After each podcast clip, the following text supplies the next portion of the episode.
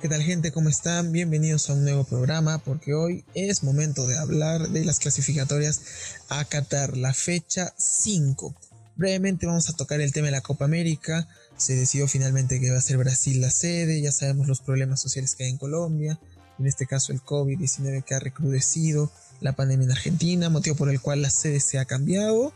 Ahora va a ser en Brasil, esperemos que la organización sea mejor que en la anterior, que los estados de los campos de juego mejoren, porque en la Copa América pasada evidentemente hemos tenido campos con condiciones reprochables para la magnitud de este torneo. Eso brevemente para tocar la Copa América, ahora sí empecemos de lleno con los partidos que se vienen.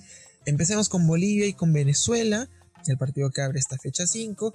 Los bolivianos, que se ubican últimos en la tabla, tienen un empate y tres derrotas.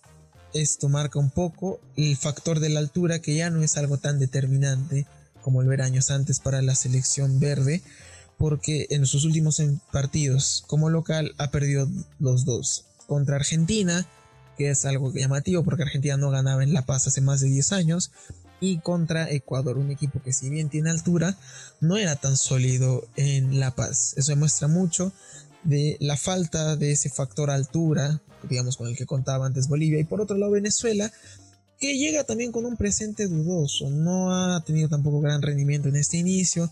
Tiene apenas una victoria, dos derrotas, tres derrotas, perdón, contra Brasil, contra Colombia. Y bueno, en este caso yo pienso que va a ser un partido muy cerrado entre estas dos selecciones, pese a que el historial favorece a los venezolanos en los últimos tres partidos. Venezuela le ha ganado a Bolivia y con resultados categóricos, un 5 a 0, un 3 a 1. Uno, uno creería de buenas a primeras que Venezuela se llevaría este partido fácil, pero tomemos en cuenta que Venezuela no gana en La Paz hace por lo menos tres partidos. Entonces, tomando estos detalles en cuenta, yo pienso que este partido puede terminar en empate. Me imagino una selección boliviana atacando a un estilo muy directo, aprovechando el factor altura, por más de que no haya sido tan fundamental en sus últimos partidos. Y una selección venezolana que vamos a ver si recupera un poco de ese estilo que dejó Rafael Dudamel. Pasando al siguiente partido, hablamos del clásico oriental. Se enfrentan Uruguay y Paraguay en Montevideo. Lo mismo ocurre con estas selecciones, llegan empatadas en puntos. Uruguay ha tenido dos victorias y dos derrotas frente a Brasil y Ecuador, ambas derrotas categóricas. Y por otro lado, Paraguay que solo ha ganado un partido frente a Venezuela y tiene tres empates. Esto marca un poco el buen nivel que puede tener Paraguay como visitante porque ha empatado contra Argentina y bueno, un empate local contra nosotros y un empate contra Argentina. Y también, bueno, el tercer empate que ha sacado frente a Bolivia también de local. Marca un poco el quizás la ventaja que, ha tenido, que tiene el cuadro paraguayo de visitante.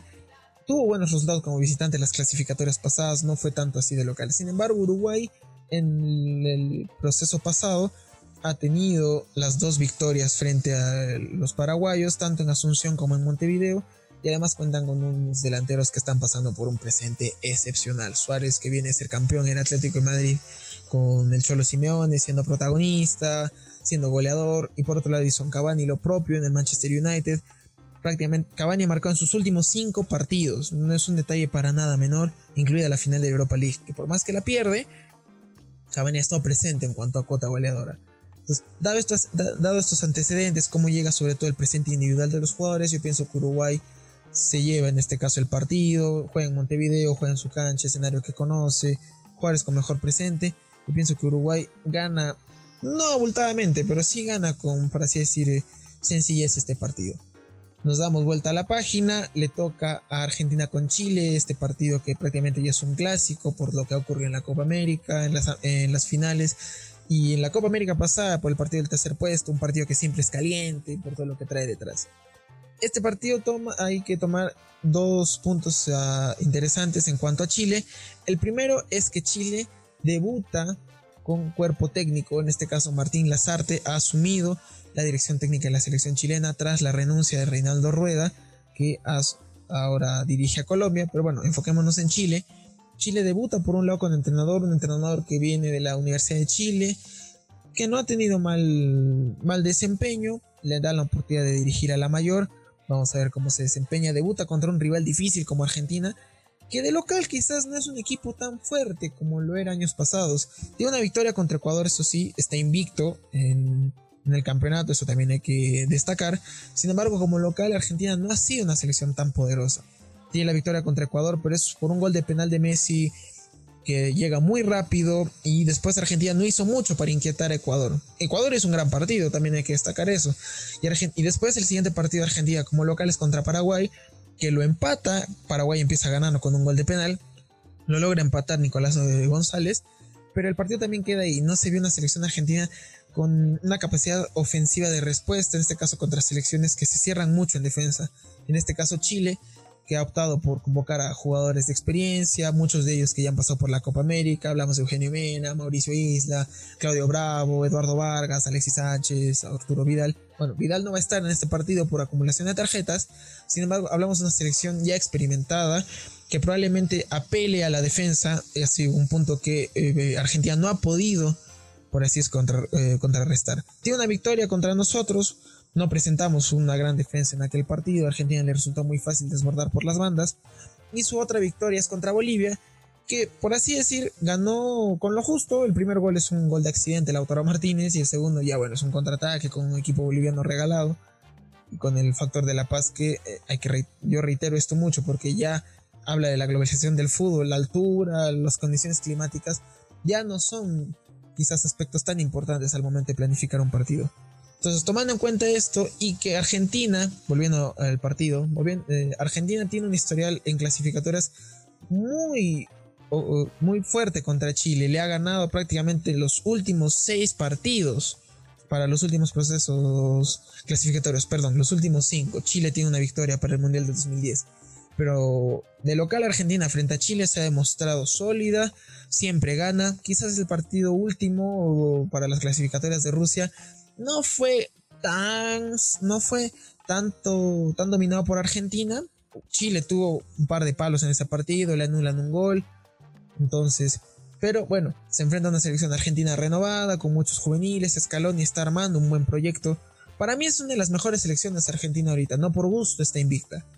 Entonces, en este caso, yo favorezco a los al albiceleste en este partido. Y pasamos al partido que más nos importa, porque juega la selección contra eh, Colombia.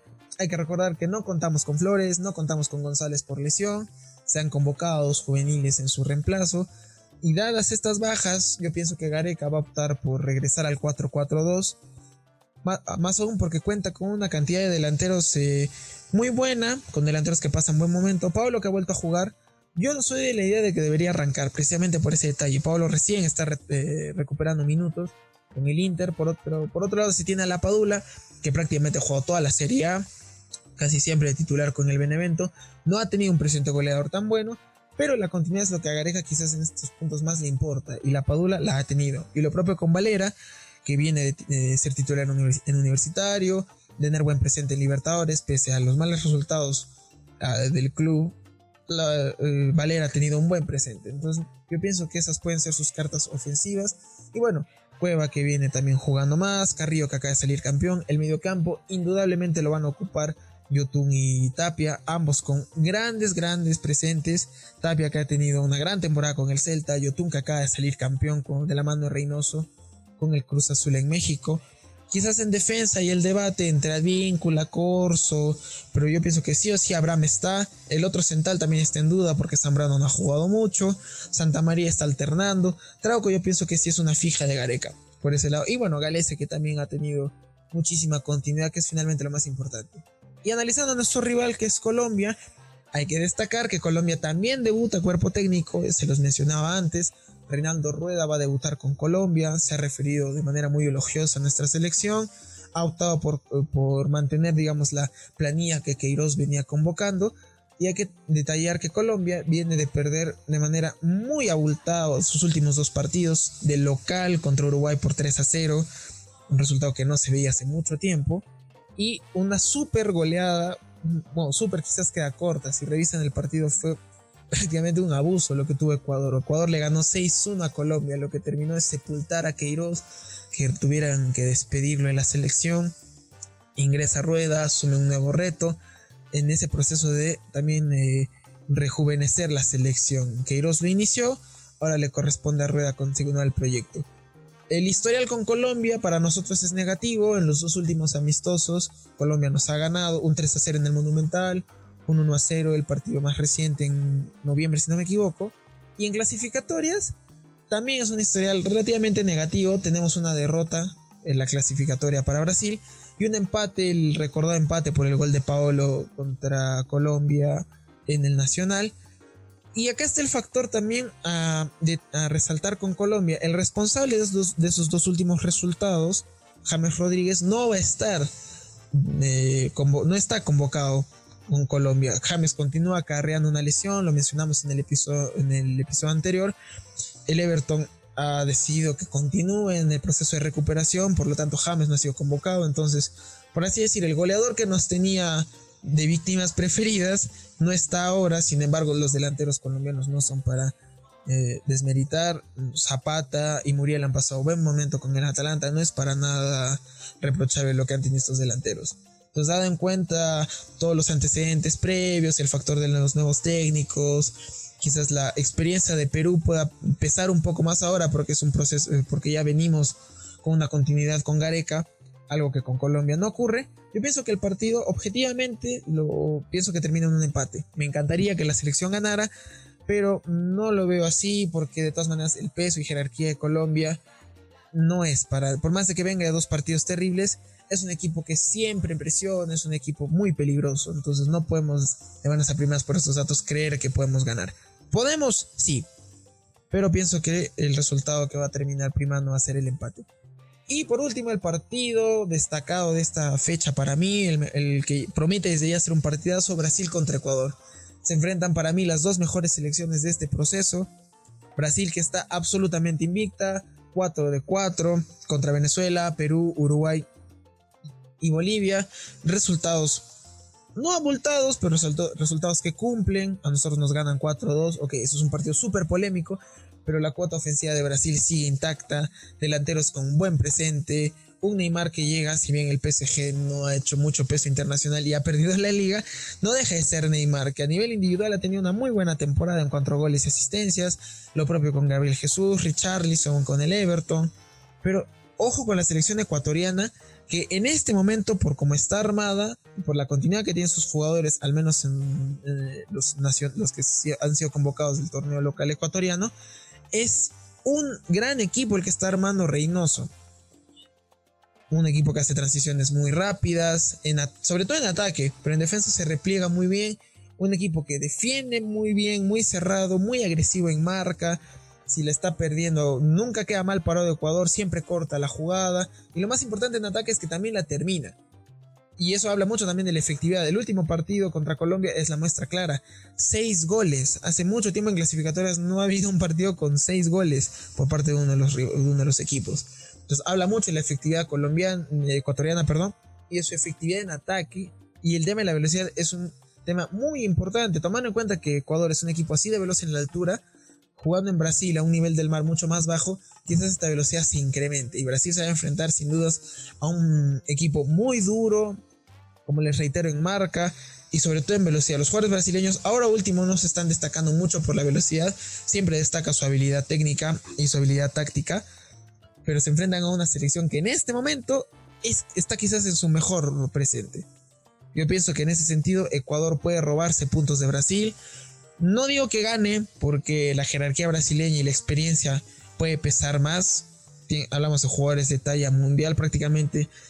Son dos, tres jugadores que está convocando Tite del torneo local, pero que están a un super nivel. El resto son internacionales absolutamente. Pero ojo, ojo con Ecuador. Yo pienso que Ecuador puede rescatar al menos un punto de Brasil. Entonces yo para este partido les tiro un empate. Pero bueno, todo esto son especulaciones sabremos a ciencia cierta lo que ocurra el día de mañana ya con el desarrollo de los partidos. El horario es el primer partido de Bolivia con Venezuela es a las 3 de la tarde.